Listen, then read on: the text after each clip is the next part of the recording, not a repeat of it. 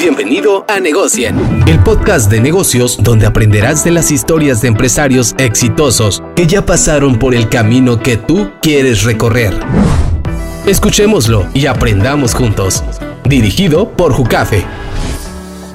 ¿Qué tal? Muy buenos días, ¿cómo están todos? Estamos aquí en otro episodio más de Negocien con el gran licenciado Raúl Melgar Díaz. ¿Cómo estás, Raúl? Muy bien, Juca. Qué bueno. Mira, antes de empezar, voy a leer ahí la introducción para quien no te conoce, leer esta extensa cartilla introductoria que traes, un gran currículum y vamos empezando, ¿no? Raúl es socio director jurídico de la firma MD Consultores en Negocios, socio fundador del grupo HXR, grupo empresarial que destaca pues la marca de mezcal Spin dentro de este grupo, ¿no? Socio fundador de la Asociación de Profesionistas de Compliance, socio fundador del Colegio de Estudios de Derecho de Baja California, abogado empresarial, licenciado en Derecho, maestro fiscal en Impuestos y en Compliance, especialista en litigio estratégico fiscal y administrativo, especialista en negociación empresarial, asesor corporativo de consejos de administración y comité de empresas familiares, asesor en Derecho Preventivo Laboral y en Compliance Legal, catedrático de la maestría en Derecho Fiscal y maestría en Derecho de Negocios. Y bueno, además de esto, has participado en diversos foros, conferencias, entre los más destacados que hay por ahí uno de la ONU y también un especialista y promotor del mezcal oaxaqueño, ¿no? Así es, gracias. Mira, es un gran currículum y antes de empezar me gustaría que me fueras platicando un poquito de a qué edad empezaste a emprender y luego ya vamos platicando de las dos empresas que tienes o no sé si haya más por ahí, pero está muy interesante todo este rollo, ¿no? Gracias, gracias, Café. Pues mira, el emprendimiento yo creo que lo traigo un tanto en la sangre porque hablar de emprender yo creo que desde hace muchos años, desde que estaba niño, siempre me, me gustó plantearme objetivos y cumplirlos, ¿no? Y entonces poco a poco el tema de la parte comercial como que se me fue dando. Vengo de una familia de, de profesionistas que siempre han estado enfocados en, en el tema de empresas, entonces eso me llevó como que a ir construyendo mi mentalidad de emprender, ¿no? Entonces desde hace muchos años, pero ya de forma seria, yo empecé a trabajar como a los 18 años en, en una oficina, en un despacho de abogados y contadores fiscalistas y con la firme convicción de era, que era lo que me quería dedicar, ¿no? O sea, ya lo tenías bien claro desde ese momento. Sí, lo tenía muy claro, sin duda sí lo tenía muy claro. Dentro de mi familia nuclear soy el único abogado, somos cuatro hermanos y yo soy el único abogado. Entonces siempre tuve esa inquietud de querer ser abogado, ¿no? Y la tendencia me llevó hacia la parte fiscal tributaria y te digo, pues de los 18 años, inclusive iniciando la carrera sin saber nada, me metí a un despacho, ¿no? ¿Y de dónde viene esa convicción? ¿Por qué lo tenías ya tan claro, no? Que querías Sí, fíjate que, insisto, mi familia nuclear son todos profesionistas y yo veía como que hacía falta esa parte de la abogacía en mi familia nuclear. Entonces fue también como con ese sueño romántico de poder asesorar, defender, ayudar, ¿no? A la gente y obviamente a los cercanos. Y fue así como que se me quedó muy clara la convicción y inicié mi carrera y fui a dar a un despacho con, eso sí, con la referencia de uno de mis hermanos. Uno de mis hermanos es contador y ahí inicié mi, mi carrera. Yo soy del estado de Oaxaca, nací ahí, estudié ahí la licenciatura en Derecho, me gradué y fue que me vine para la ciudad de Tijuana hacia el proyecto para un despacho que ya existía, que es actualmente la firma y que posteriormente me hice socio de la misma, ¿no? La firma MD Consultores ya existía cuando Sí, de hecho, MD Consultores es una empresa que el socio fundador es mi hermano, es el contador Ah. y solamente se veía la parte contable fiscal. Derivado a esto, me jala para acá y yo decido prácticamente dejar todo lo que tenía ahí. Tenía un trabajo, tenía obviamente mi familia, una estabilidad. Me vengo para acá para emprender realmente un área que no existía dentro de la firma, ¿no? Que era el, área legal. Y dentro de esa área legal fue el, el emprendimiento que hoy, después de 19 años, ha cimentado también las bases de nuestra firma, ¿no? Sí, que es entonces, MD Consultores. Tú fuiste desarrollando toda esa parte de esa firma que no se dedicaba en eso. a la parte legal, ¿no? ¿A los cuántos años te viniste para Tijuana? Me vine a los... Iba a cumplir 24 años. Ok. Ahorita ya tengo 39, entonces ya... Ya, tiene- como licenciado y todo el rollo. Sí, ya, ya grabé. Eh, vi ahorita que platicaba de tu currículum un montón del tema de compliance. Me queda claro que lo de fiscal, impuestos, compliance en sí es una palabra que yo no había escuchado mucho. ¿Qué significa eso? ¿Qué es hacer? Sí, fíjate que, como dice en el currículum, también decidí especializarme, ¿no? Y en la especialización fui estudiando dos maestrías aquí en México, que fue la de impuestos y la de Derecho, y ya en Salamanca, España, con esa inquietud de conocer nuevas tendencias también, el futuro que viene para las empresas. Y entonces en ese momento decidí atender esta parte del compliance. ¿Qué es el compliance? Respondiendo a tu pregunta, realmente es el cumplimiento que deben de hacer las empresas, no solo a nivel legal, sino en otros matices, ¿no? El tema del compliance termina siendo un tanto nuevo todavía para México, a pesar de que hace unos años detona la situación en México por una reforma al Código Nacional de Procedimientos Penales. Digo, no soy penalista, pero fíjate lo interesante que viene a, a dar esta tendencia. Al día de hoy, las empresas son responsables penalmente, es decir, de delitos, no solamente los socios, sino también ahora las empresas. Entonces, el tema del compliance, que es una teoría que viene desde hace muchos años, de hace más de cuatro décadas o cinco en Estados Unidos, fue permeando a través del paso del tiempo en otros continentes y cuando la parte de Iberoamérica, que en este caso es eh, la parte de España en Europa, empieza a agarrar esas teorías, se hace un boom, ¿no? Obviamente por el idioma, México voltea a ver, porque normalmente México genera referencias a través de la legislación española y dice, bueno, si ya existe la responsabilidad de socios y accionistas, ahora hay que poner una responsabilidad a las personas morales. Y de ahí nace el tema del compliance, que dice el cumplimiento normativo en una empresa. ¿Qué quiere decir? Que se debe tener el control interno de la empresa para que exista transparencia, para que exista ética, para que exista un debido cumplimiento de todo tipo de normas y no llegar a una responsabilidad de ese tipo, ¿no? que en este caso podría ser penal. Ok,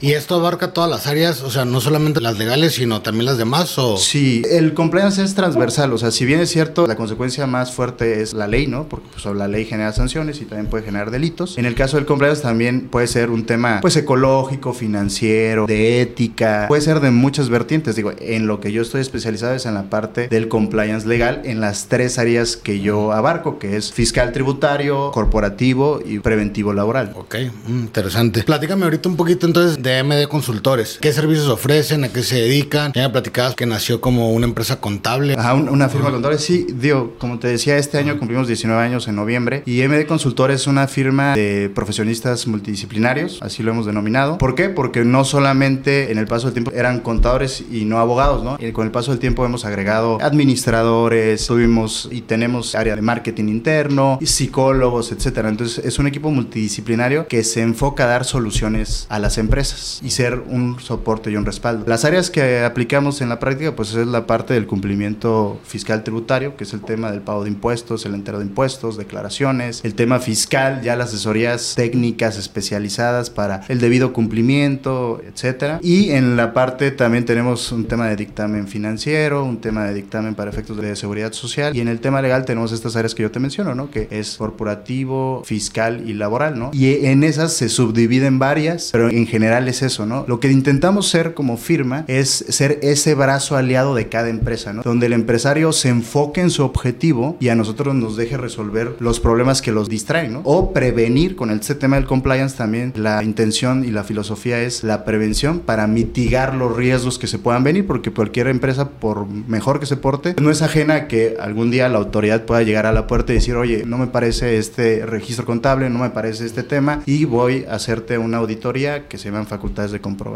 Entonces, a eso nos dedicamos, ser un brazo aliado de las empresas. Ok, interesante. ¿Cuántas personas tienen ahorita en su estructura organizacional ahí? Porque mencionaste un montón de departamentos, ¿no? Sí, aproximadamente somos 30 colaboradores en el equipo y tenemos algunos asociados externos, llamémosle así, que son los dictaminadores y tenemos oficinas en dos estados de la República que también son como oficinas satélites de nosotros y además tenemos convenios de colaboración por el tema de los litigios y algunos clientes que son foráneos, por ejemplo, Ciudad de México, Guadalajara, tenemos oficinas donde tenemos una colaboración para que nos presenten, hagan algunas gestiones, eh, tramiten algunas cosas, sea el domicilio de alguno de los juicios que estemos llevando en materia fiscal tributaria o en su caso laboral, ¿no? Sí, ¿y qué tipo de empresas pueden contratar esos servicios? O sea, normalmente manejan con un estándar de con empresas muy grandes o también pymes o, o cómo está esa onda. Fíjate que la filosofía del fundador, que es mi socio, o sea, siempre es, yo la he adaptado, es ningún cliente es chiquito. Realmente estamos abiertos, evidentemente, a los clientes de todo tipo. Con el paso del tiempo, pues clientes también van cambiando, porque evidentemente la especialización y la preparación que tenemos como equipo nos lleva a que los estándares de nuestros servicios sean altos y evidentemente, como todo, vivimos de los servicios, entonces hacemos cotizaciones justas, ¿no? En algunos casos el micro se les complica, pero lo que sí nos da mucho orgullo es que ese brazo aliado que ha permitido a las empresas que empiezan de micro a hacerse medianas, por ejemplo, cadenas de restaurantes que empiezan con un solo local, que poco a poco, gracias a la asesoría integral, que es la parte contable, el cumplimiento y luego la parte legal, las estructuras, los controles preventivos, han permitido que a través del esfuerzo que ellos hacen y el producto y todo eso, pero también los riesgos se vayan eliminando y esto les permite ir creciendo, ¿no? Entonces Claro. estamos abiertos a todos, manejamos prácticamente todos los giros de la industria comercial hasta la manufactura también, ¿no? Tenemos empresas que son maquiladoras, ¿no? Entonces, prácticamente, como mencionas, puede ser como una seguridad, ¿no? Para las empresas de que en un futuro tampoco no pueden tener algún problema, o sea, parte de la prevención, ¿no? Sí, estamos muy enfocados hoy en la prevención. Nuestro despacho, como te decía, son contadores y luego el área legal. Al principio, en aquellos años cuando se inició la legal, lo único que veíamos eran las contingencias que ya existían, es decir, llegaba el SAT y les imponía un crédito fiscal, llegaba el IMSS, el Infonavit o el Estado, a las empresas ya nos hablaban y decían, oye, pues ya traigo el crédito fiscal, ¿qué puedo hacer, no? Ah, bueno, pues ahí están los medios de defensa que existen constitucionalmente, el derecho al acceso a la justicia. Y así fuimos iniciando. Con el paso del tiempo, con la preparación y con toda esta ideología de la prevención, creemos que la mejor defensa es la prevención, ¿no? Definitivamente. Claro, insisto, uno no está exento de que la autoridad muchas veces por un tema de criterio y número recaudatorio, a pesar de que tú lleves las cosas muy bien alineadas, hay una determinación de una sanción y es ahí donde entra ya con los elementos preventivos que terminan siendo elementos de prueba para en caso de alguna eventualidad poder también acceder a la defensa, ¿no? Muy bien. Algo que me llamó la atención hace rato que leí un poquito de ti, has estudiado un montón de maestrías y un montón de cosas, ¿no? ¿Cómo le haces para administrar tu tiempo, para seguir estudiando, avanzando y porque me imagino que hay que invertirle, ¿no? Sí, totalmente. Digo, es una pregunta que muy recurrente me la hacen y prácticamente me tachan de loco, ¿no? Por tener tantas actividades. Y sí, sí, si bien es cierto, he aprendido con el tiempo, digo, porque pues me he tropezado, a empezar a gestionarlo de una mejor manera, ¿no? Y también a ser efectivo en lo que hago. Uno de mis enfoques es la efectividad en lo que hago, ¿no? Porque también hay esa teoría de que el que abarca mucho aprieta poco, ¿no? Sí. Definitivamente. Y en mi caso he tratado de enfocarme con el paso del tiempo a hacer equipos que también se autogestionen, ¿no? Un poco yo supervisándolos, pero que también sean autogestionables, ¿no? También que ese es un tema que entra dentro de estos emprendimientos o de estas empresas, de cómo ir aprendiendo en el liderazgo, ¿no? También es complicado, ¿no? Claro. Este, cuando uno está joven, ¿no? Y inicia las empresas. Sí, y de hecho de eso me gustaría profundizar un poquito más. A lo mejor que me platicaras primero cómo es un día ese para administrar tu tiempo y ir creando a lo mejor esos procesos para que como tú dices que tú nada más estés supervisando y, y no depende de ti. Vamos paso por paso, primero ese y ahorita me voy ahorita a la otra, ¿no? Sí, no, definitivamente esto requiere disciplina, ¿no? Yo creo que cualquier deporte, cualquier profesión, cualquier actividad requiere disciplina y ciertos sacrificios. Hoy en día es un poquito difícil hablar de los sacrificios porque hoy con las generaciones ya, ya hay otras teorías, ¿no? De que a lo mejor no tengo por qué sacrificar mi tiempo, por ejemplo, ¿no? Pero sí hay sacrificios que se tienen que pagar. De alguna manera yo, si bien es cierto, soy toda la generación de los millennials, ¿no? Ya casi rayando ahí, sí también fui formado profesionalmente en la vieja escuela, ¿no? Entonces he tratado de hacer estos matices, entender a estas generaciones, pero sin dejar el enfoque de la disciplina y el esfuerzo, ¿no? Sin duda, ¿no? Y la constancia que eso es lo que te genera los resultados, ¿no? Al final del día, ¿no? Y en este día a día trato definitivamente de tener una agenda, ¿no? Con lo más prioritario. En los últimos años, en el último año o dos, sí se me ha cargado más porque también se ha abierto esta parte de las conferencias, ¿no? Sobre el tema al que yo me dedico, ¿no? Que es el tema legal, ¿no? Entonces, así es un tanto complicado, pero sí trato de llevar una agenda estricta donde tenga días para ver pendientes en la oficina. Como también manejamos litigio, pues hay términos, entonces el término pues eh, llega el día y si no lo presentas antes de ese día que prevemos siempre presentarlo, como te decía, tu cliente definitivamente espera que hagas el proceso en tiempo y definitivamente si la ley marca un término, pues tienes que presentar eso porque si no pierdes el derecho. Entonces, sí es ir sistematizando los temas para efectos de darle prioridad a cada una de las cosas que se merece, porque te digo, con esta actividad que se suma en dar pláticas, también ocupa tu tiempo el preparar las pláticas y luego darlas y etcétera, ¿no? Entonces siempre trato de traer un orden, una disciplina, una constancia y ahí también vienen los sacrificios que uno tiene que hacerse, ¿no? Desde siempre, yo creo que fue por un tema de que inicié muy joven el tema de la profesión, pues siempre aprendí que tenía que sacrificar algo por ejemplo, sacrificar las fiestas de la facultad. Sabía que tenía que estudiar y trabajar y entonces lo sacrificaba. Entonces, en este caso, muchas veces sacrificas algún compromiso social, sacrificas alguna comodidad, alguna vacación de repente, ¿no? Es complicado, pero es parte también de lo que uno quiere hacer y es lo más importante para mí que a lo que me dedico es lo que me gusta. Yo creo que es la clave principal, ¿no? Sí, digo, parte del crecimiento es eso. No hay crecimiento sin sacrificio, ¿no? Podríamos decirlo. Bueno, me dices que tienes ya 19 años con MD. Al principio, ¿cuántos años te costó llegar a un punto, digamos, de equilibrio donde dijiste, órale, pues ya estamos bien, ya de aquí para arriba, ¿no? Y también al inicio, o sea, si nos está viendo alguien, a lo mejor que está estudiando para ser también abogado o algo por el estilo, o que le gustaría especializarse en eso, inicialmente, ¿cómo le haces para conseguir los clientes? Porque creo que es un tema del que normalmente no se habla y más en empresas de servicios, Claro. que no es, no es como vender tacos, ¿no? Que la gente va a llegar y ah, te va a Claro. pedir, tú los tienes que buscar. O, o cómo fue en tu experiencia esto para ir consiguiendo clientes. Imagino que también ya hay un punto donde ya te vas de referencia, pero al inicio, ¿cómo fue todo? Es una excelente pregunta, Café. Fíjate que es complicado porque de repente hay esta teoría que la juventud no es digna a veces, ¿no? De tener clientes, ¿no? O empresarios por la propia juventud, ¿no? En el paso del tiempo, y recuerdo, hicimos un evento cuando cumplimos 15 años en la firma, un evento grande, y yo les platicaba en la ceremonia, porque fui el maestro de ceremonias del evento, ¿no? Porque fue una cena, y les decía, yo recuerdo mucho una frase de un, de un cliente, un dueño de una maquila recientemente, cuando llegué y traía asuntos complicados que eran de litigio, ¿no? Y me vio y me dijo, tú eres la persona que va a defender a mi empresa, pero como extrañándose, ¿no? Diciendo, tú tienes cara de que eres el pasante, porque pues, evidentemente a pesar de que ya estaba egresado y ya tenía seis años de experiencia, porque ya venía de una formación previa, y le dije, la respuesta fue honesta, le digo, yo no, no le voy a decir nada en este momento, lo que van a hablar son mis resultados. Y así fue. Ese cliente duramos prácticamente 12 años con él, salvaguardamos el patrimonio empresarial, obviamente que es parte de los socios, pero también las fuentes de empleos, como era una manufactura, tenía como 600 empleos, y si no hubiéramos atendido esos temas como los atendimos, esa empresa no existiría, ¿no? Entonces, lo principal en esto es, una, la preparación, el creérsela definitivamente, cuando obviamente ser egresado y tienes los conocimientos, practicarlo definitivamente. Yo siempre digo que el conocimiento, sobre todo técnico de esto, es como un músculo que lo tienes que ejercitar día a día, ¿no? Para mí esa es la primera fase, la preparación, ¿no? Lo segundo, como bien dices, lo complicado, muchos piensan, porque pues yo a lo largo de este tiempo han ido y venido abogados a, a mi firma, ¿no? Entonces hemos servido como una especie de escuela, ¿no? Para los abogados y de repente algunos dicen, o han pensado, yo, yo siento que es muy fácil salir y emprender, ¿no? Cuando en este tema de los servicios y ante esta situación de estigmatización de la juventud, muchas veces lo que primero hay que hacer es generar experiencia primero, después credibilidad con los resultados y posteriormente poder llegar a este tipo de empresas que yo creo que todo prestador de servicio quisiera o quiere, ¿no? Que una empresa que sea grande, que pague correctamente conforme a tu cotización y que sobre todo que permanezcas tú como su asesor por, por el paso del tiempo de, de la vida de su empresa, ¿no? Nosotros tenemos empresas que realmente desde que inició la firma al día de hoy siguen con nosotros. O sea, ese es un gran logro y eso habla de una constancia y que hemos procurado que la calidad de nuestro servicio se mantenga. Precisamente por eso los socios pues, estamos inmersos todavía en la atención, no solo del cliente, sino también en la atención muchas veces o en la retroalimentación de los procesos, ¿no? Claro. ¿Y qué estrategias utilizan o utilizaban para prospectar nuevos clientes? ¿Todos eran de referencia o...? Mira, la realidad como de esto tienes 19 años, mucho fue el telemarketing hace muchos años, era una fórmula de hacerlos, ¿no?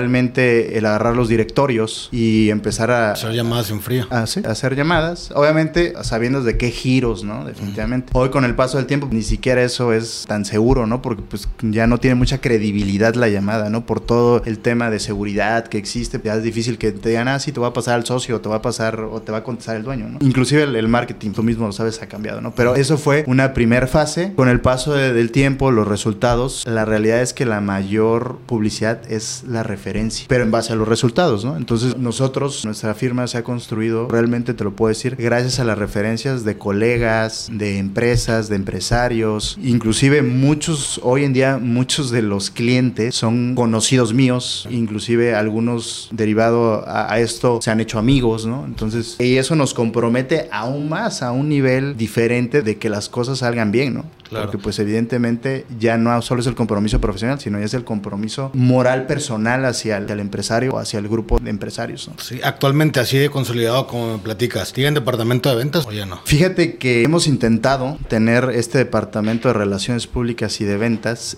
y sí lo iniciamos, pero realmente al final del día la búsqueda de contacto siempre la quieren con nosotros mismos. Es decir, conmigo, con mi socio o con alguno de los líderes de los equipos, entonces ha sido complicado. No es tan fácil, ¿no? Como vender un producto que tienes un departamento de ventas, es un tipo de producto, es una característica, tendencia, no tiene que variar, pero como aquí cada empresa es diferente, cada una tiene diferentes necesidades. Yo siempre lo he dicho que para asesorar una empresa es como confeccionar, no sé si recuerdas que antes existían las sastrerías, ¿no? Los que te hacían los trajes, te, te hacían a la medida. Digo, todavía existe, ¿no? Pero ya no es tan común, ¿no? Y pues es así, es confeccionar cada una de, de las situaciones y la confianza del empresario la ostenta el líder del área o el líder de la firma, ¿no? Entonces lo tratamos de combinar, ¿no? Sí, sí tenemos una persona que le da seguimiento, pero realmente en temas comerciales terminamos también interviniendo nosotros, ¿no? Claro. Porque se trata de servicios especializados y personalizados aparte, ¿no? Sí, no, y al final del día la confianza la tienen con los que ya conocen, ¿no? Con Claro. los socios, con los directores, etcétera. Muy bien, cambiando un poquito de tema, Raúl, me gustaría que me platicaras ahorita de tu otra empresa, de HXR. Platícame un poquito de qué trata esa empresa, de, de la marca de mezcal que traen ahí. Ya me habías platicado platicado anteriormente que ya tenía varios premios y está muy cool todo esto, ¿no? Platícanos sí, gracias. En este tema de ser muy inquieto yo, siempre, cuando llegué aquí a, Tijuana, me di cuenta de que el arraigo hacia la cultura mexicana había un gran vacío, ¿no? Las festividades que se celebraban en aquellos entonces, ahorita ya hay un poquito más, no eran similares a lo que yo conocía. Un ejemplo te voy a decir, en aquellos años, el Halloween era lo que imperaba y no el Día de Muertos, ¿no? Que es un tema que posteriormente con temas para mí desafortunados de que tuvieron que venir grandes empresas a hacer películas sobre el tema para que el baja californiano volteara muchas veces a ver esas tradiciones, a pesar de que mucho baja californiano viene de familias del centro del país, pero se ha ido desarraigando ese tipo por ser una ciudad multicultural. En ese sentido, yo vi como ese desarraigo y nace la intención de traer un pedazo de mi estado aquí a, a Baja California. Y nacen varios proyectos dentro de eso y viene uno que es el mezcal, pero nace esta idea de traer estas tradiciones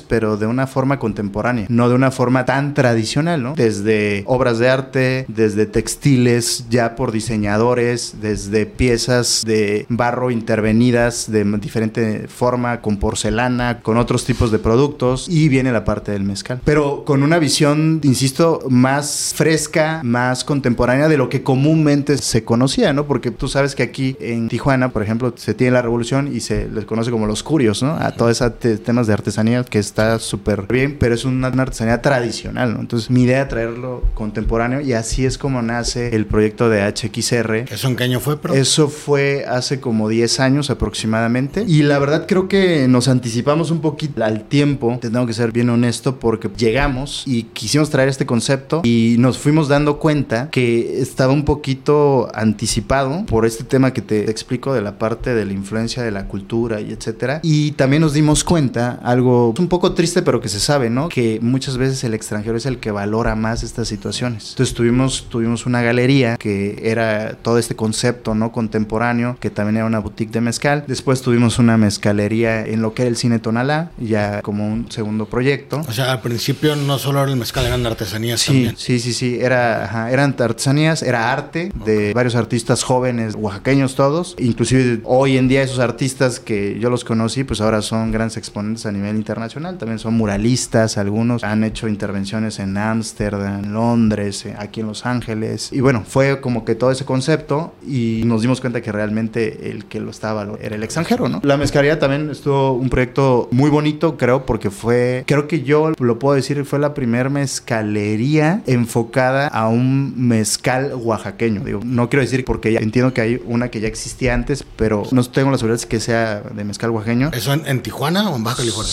Eh, no, eh, esto hablando de sector regional, ¿no? De Tijuana, por ah, ejemplo, ¿no? Pero lo más importante de todo esto, cuando lo hacemos, porque nace HXR como una galería, posterior a esto nace la marca de mezcal. No creas que nace HXR como la galería y también ya venía el mezcal, no. Ya había productos de mezcal, pero que éramos representantes de esas marcas nosotros. Posterior, unos dos años después, nace nuestra marca ya personal o propia con los fundadores que somos, y pero nace también con un concepto distinto, como para ir aterrizando un poquito la idea, con este concepto de también cambiar la idea del mezcal. Imagínate, hace 10 años yo te diría, también estás bastante joven, si habías escuchado el mezcal. A lo mejor no, y si lo hubieras escuchado, había sido una bebida y a nivel país que se había menospreciado un poco. Sinceramente, esa es la realidad. Pero el mezcal, pues, hablando un poco de historia, pues es una de las bebidas espirituosas más antiguas de nuestra cultura mexicana, ¿no? inclusive desde los olmecas viene este tema, ¿no? Ah, es lo que te iba a preguntar, ¿no? ¿Sabes a partir de qué civilizaciones o eso? Entonces, desde los olmecas. Sí, más o menos viene esto porque, de hecho, recuerda que en esos años, bueno, en esas civilizaciones había ciertas deidades, ¿no? O sea, había dioses en los cuales se referían. Y por ahí dentro de las historias, yo no lo sé, no soy historiador en esto, pero nacen estas ideas como, por ejemplo, la diosa Mayahuelt, que es la diosa del agave espadín, ¿no? O del agave de mezcal, por lo menos lo que yo sé, oaxaqueño, ¿no? Porque ahorita vamos a hablar que hay varias denominaciones de origen hoy en día, tema del, mezcal, ¿no? ¿Y, el proceso de este destilado es el mismo desde entonces? ¿o? Sí, digo, hoy muchos, digo, porque ya empiezas a salir literatura de esto, o sea, ya empieza a ser un tema de estudio profesional. En la literatura del día de hoy existe que hay posiblemente cuatro tipos de producciones, la ancestral, la artesanal, la semi-industrial y la industrial.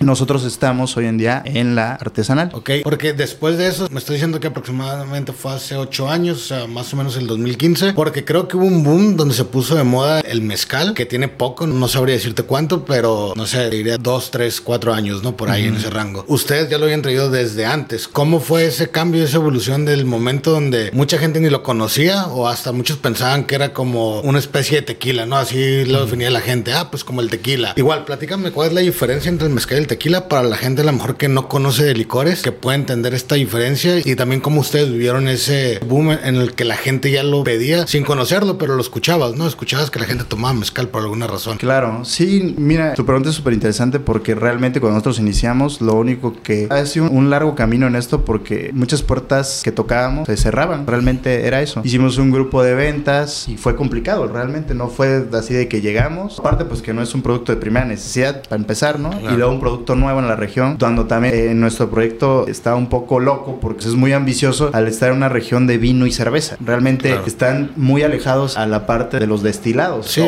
es una industria que nadie conocía realmente, ¿no? Definitivamente. Entonces, ese tramo ahorita si lo, profundizamos, pero respondiendo a tu pregunta, la diferencia entre el tequila y el mezcal propiamente va a ser el tipo de agave y la región en la que se produce. Jalisco tiene un solo agave que es el agave azul, que es con el que se produce el tequila. En el caso, y es la única denominación de origen la que, la que preserva Jalisco, es decir, todo lo que es fuera de allá tiene otras denominaciones. Oaxaca es el principal productor de mezcal y no solamente ahí se produce mezcal, allá hay otras denominaciones de origen. ¿Qué quiere decir esto? Es que estados de la República han conseguido que el gobierno federal denomine a la bebida como mezcal, ¿no? Dentro de los que recuerdo está Oaxaca, Guerrero, Puebla, Durango, Zacatecas en mezcal, ¿no? Me decías que era el tipo de agave, ¿verdad? Sí, es el tipo de agave y la región en la que se produce, ¿no? Ah, en Tequila, Jalisco se produce el agave azul, en Oaxaca principalmente hay más de 40 variedades de agave, pero el que más se explota, llamamos así, es el agave espadín. Entonces ahí hay una gran diferencia. Y también en temas de clima, subsuelo, área geográfica, etcétera, ¿no? Entonces esa es la gran distinción. Obviamente por ser de diferente tipo de especies de agaves, el sabor va a ser distinto, aunque los procesos, al menos artesanales, deberían de ser prácticamente idénticos, ¿no? Esa es, la gran distinción, la región y el tipo de agave. Ok, interesante. ¿Y cómo les fue? Porque me imagino que fue todo un reto. Digo, yo sé que hoy ya están en muchísimos lugares de Baja California, pero en ese momento que nadie lo conoce, ¿cómo fue esa evolución entre voy a dar a conocer este producto y luego cuando llegue el boom, ¿no? Que no sé si, si, lo notaste en el tema de ventas, en que la gente ya te lo pedía o qué onda. Porque también aparte sé que el mezcal que tienes no es cualquier mezcal, ¿no? O sea, es de buena calidad, ganó varios premios y ahorita me platicas más de eso. Sí, claro. Sí, sí fue una transición y fue este tema de como evangelizar al sector gastronómico, ¿no? Lo que nosotros hacemos como marca, y te puedo decir que somos la única marca, al menos en la región, que una, tiene su sede en Baja California y dos, está constantemente capacitando al centro de consumo, que en este caso son los restaurantes o los lugares gastronómicos, ¿no? Eso es lo principal y eso fue un diferenciador porque realmente las marcas con las que competimos, fíjate lo interesante que es, es no competimos con marcas con producciones que todavía puedo decir que son pequeñas las sino competimos con marcas de empresas globales, aquí al menos en Baja California. ¿Cuál fue el diferenciador? Fue esta capacitación que hacemos especializada, pero también que nuestro enfoque es el mezcal premium, o sea, nuestro enfoque es de un destilado de alta gama. De alta gama, ¿por qué lo digo? Por el proceso artesanal y el cuidado que tenemos y el respeto a todo el ecosistema que genera el mezcal para poder traerlo. Insisto, la calidad es lo que nos ha distinguido y es básicamente un poquito como mi filosofía personal, ¿no? Ha ido preparando su currículum el mezcal para que poco a poco se vaya reconociendo. Por eso ahorita platicamos si quieres. Hoy tenemos cuatro premios, ¿no? Que sin duda llegaron en momentos que yo no me esperaba, pero que fueron súper bienvenidos, ¿no? Y eso también nos ha abierto un tanto de puertas, ¿no? ¿Cómo le haces para ganar esos premios? O sea, ¿tú te registras en algún, lugar o hay personas que ya se dedican a estar buscando y de repente hay el premio? ¿Cómo es eso? Eh? Sí, son concursos, son concursos de bebidas espirituosas. En México, por ejemplo, hay una revista que se encarga de hacer un concurso de una cata a ciegas. Pero imagínate, en México hoy te puedo decir que tenemos, yo prácticamente asumo que tenemos a través del consejo, porque hay, hay mezclas regulados y no regulados, ¿no? Como el contribuyente, el formal y el informal. Esa es la realidad, ¿no? Pero bueno, los que están regulados yo creo que va más allá de 600 marcas, no, más de allá de 800 marcas ya registradas, llamémosle así, porque eso también se tiene que decir, el proyecto o este emprendimiento no es nada fácil porque trae muchas regulaciones, no solo es la regulación de propiedad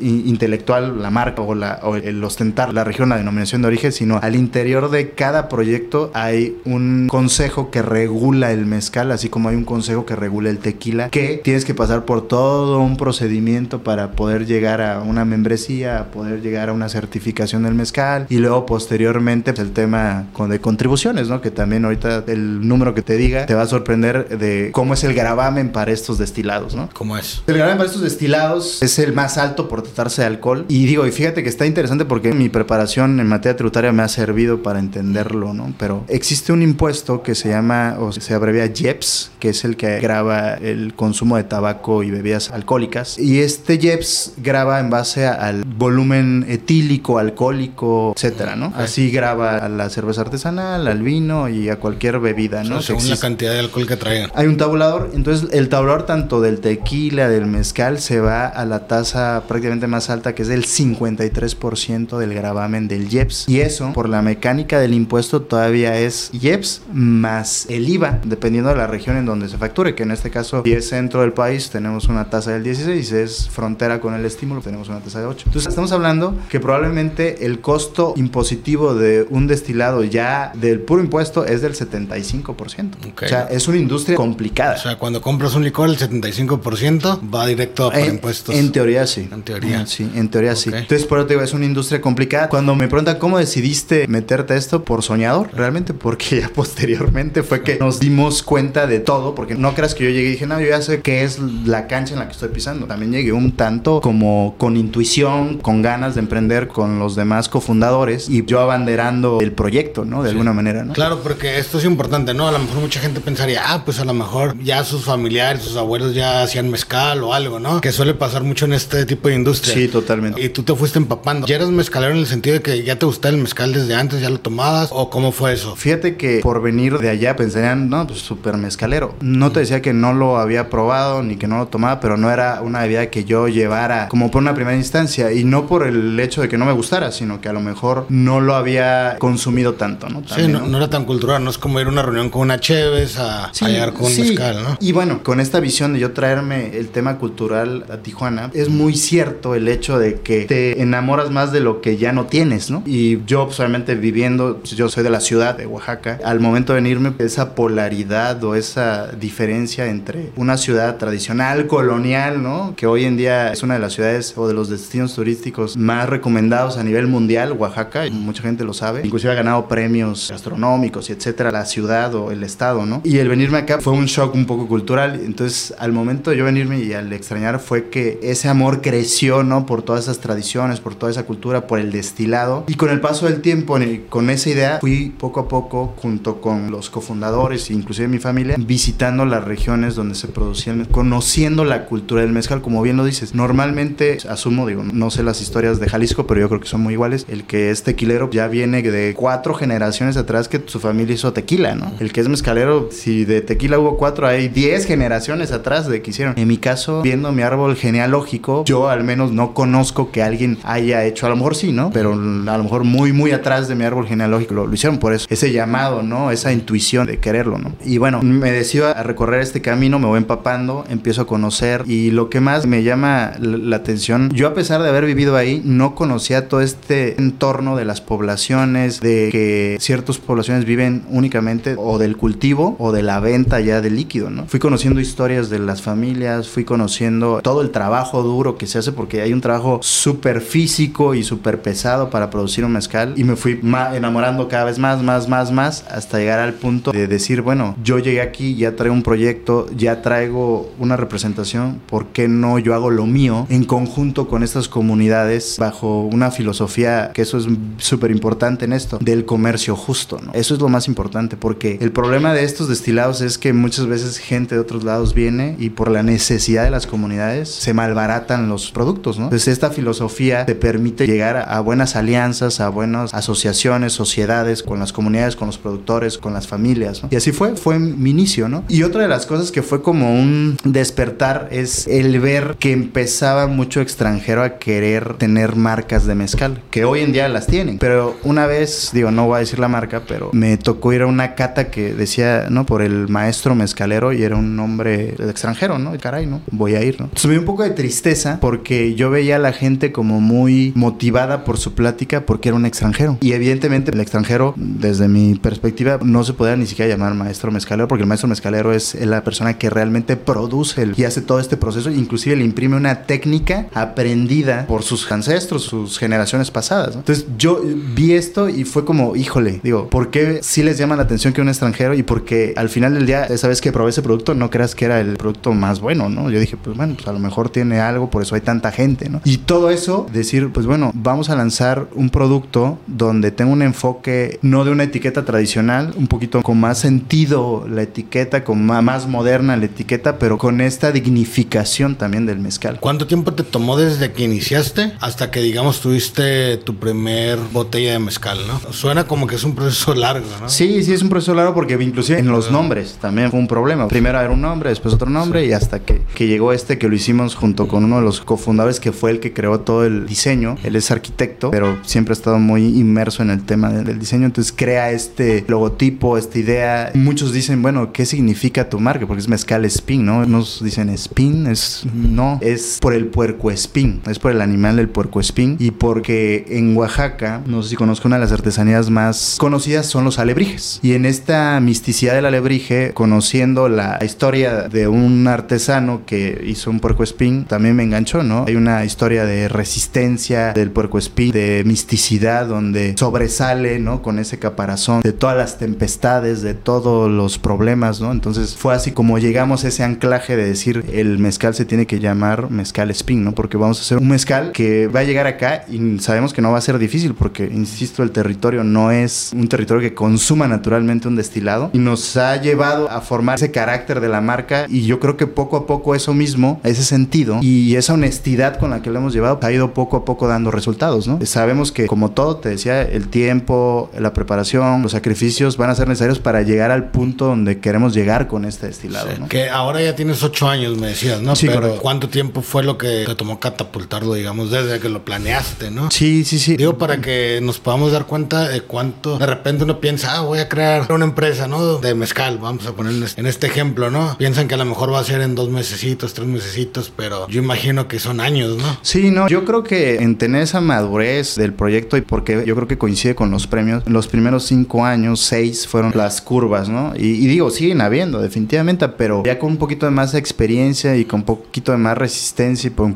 poquito de más madurez también, que yo creo que eso también como parte del proyecto, como abanderado del proyecto, me permite resistir todo ese tipo de circunstancias, porque te digo, nuestro principal competencia, que yo no diría que fuera, ni siquiera son los mezcales artesanales, sino son los mezcales que ya los traen las marcas globales, ¿no? Que son los que se han metido al mercado y han penetrado el mercado no por su calidad, sino por su precio. Y desafortunadamente eso contamina el mercado, ¿no? Definitivamente, si tú vas y ves una botella que está bien hecha porque lo hizo una agencia de Nueva York, el diseño, pero a lo mejor el proceso industrial y la realidad es que el sabor no es realmente el que es una botella, pues evidentemente si trae un precio menor y vas a una tienda de autoconsumo y dices, bueno, me voy con el que se ve bonito y el que está a bajo precio, ¿no? Pero realmente lo que hay detrás de eso mm, tal vez pierde la esencia de todo este tema del destilado mexicano, ¿no? Qué interesante. ¿Cuáles han sido los principales problemas que has tenido en tus dos empresas? Ya hablando así en general, como en tu experiencia como emprendedor, empresario, que hayas dicho, híjole, estos problemas en esta etapa del negocio sí me sacaron canas, ¿no? Sí, digo, son un poco diferentes. Yo te puedo decir que en el tema de ambas, uno tiene que trabajar mucho liderazgo. Eso es lo principal. En el tema de la oficina, el liderazgo, el ser joven y tener una firma, refiere un liderazgo muy específico, ¿no? Un liderazgo que sea empático, pero también a la vez que se respete, ¿no? También, definitivamente. Y yo creo que uno de los principales temas, a lo mejor, ha sido el tema del recurso humano muchas veces, ¿no? Donde el llevar a gente hacia una filosofía de trabajo, ¿no? A una filosofía del esfuerzo, a una filosofía del constante. Yo, por ejemplo, en la oficina les digo, yo mucho tiempo también he sido autodidacta y les decía, no tienes necesariamente que irte hacia, si no estás listo o no te sientes preparado a ir a una maestría, a un diplomado, sea autodidacta. Para eso existen los libros y hoy hay tantas herramientas, ¿no? Entonces, yo creo que el tema de ir madurando ese liderazgo, no engancharte también en algunas situaciones, el ir soltándolas y ser un líder más efectivo, yo creo que eso es en general uno de los problemas principales que cualquiera que empiece una empresa con personas, ¿no? O sea, que hay integrantes, ese es un tema. Y el siguiente es el resistir los malos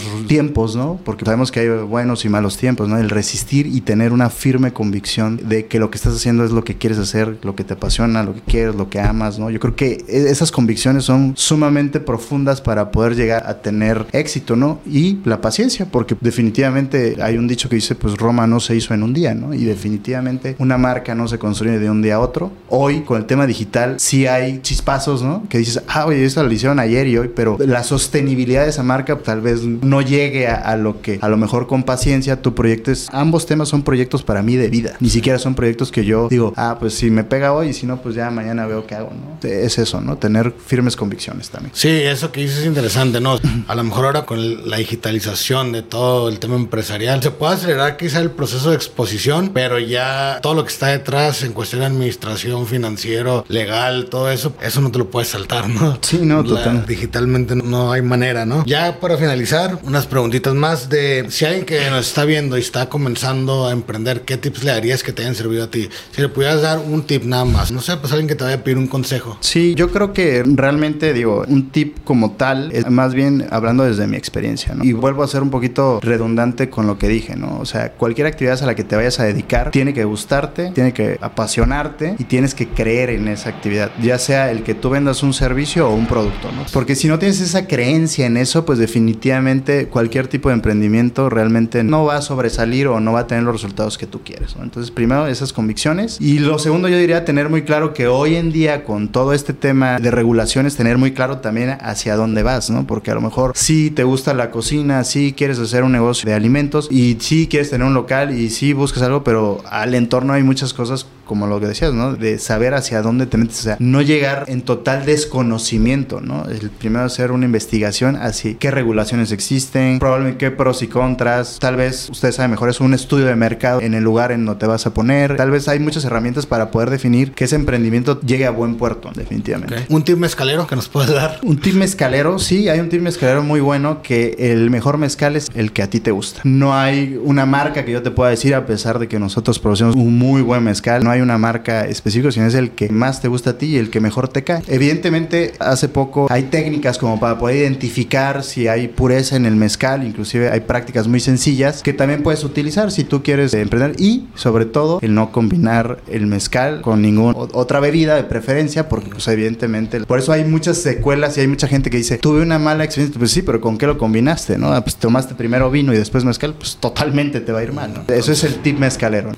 Raúl con esto ya terminamos agradecerte tu tiempo tu espacio muchísimas gracias por visitarnos hoy aquí a grabar el capítulo 10 de Negocien y por último si alguien te quisiera contactar ya sea para alguno de tus servicios pues de cualquiera de las dos empresas ¿no? ¿dónde te puede encontrar ya sea a ti o a tus empresas? Sí digo tenemos redes sociales para lo que es el despacho en todas las redes sociales está como MD Consultores en negocios. Lo repito, MD Consultores. Estamos en Facebook, en Instagram, en LinkedIn. Y para mi marca personal, que es Raúl Melgar, también tengo toda esta red. Raúl Melgar, abogado empresarial. También esa es otra. Y Mezcal Spin también en todas las redes ¿no? sociales. Y por ahí nos pueden mandar algún mensaje. Si quieren conocer del destilado, si quieren saber en dónde está, en qué lugares existe el mezcal aquí en Baja California o en algunos otros lugares de la República, por ahí también. Si tienen un tasting room también. La realidad es que tenemos una cava privada, que lo llamamos, que damos catas para nuestros clientes o capacitaciones para nuestros clientes. Es como si fuera una sala de juntas, Ah, pero obviamente con todo este entorno del mezcal, ¿no? Ah, ya. Así es. Muchísimas gracias. Cualquier cosa, aquí estamos y pronto por ahí pues, echar una visita a los lugares donde venden el mezcal, ¿no? Para probarlo. Digo, yo ya los probé, están muy buenos y quien guste, ahí está. ¿no? Claro que sí. Muchas gracias a ti, Jucafe. Gracias a tu equipo. Muchas Bye. gracias.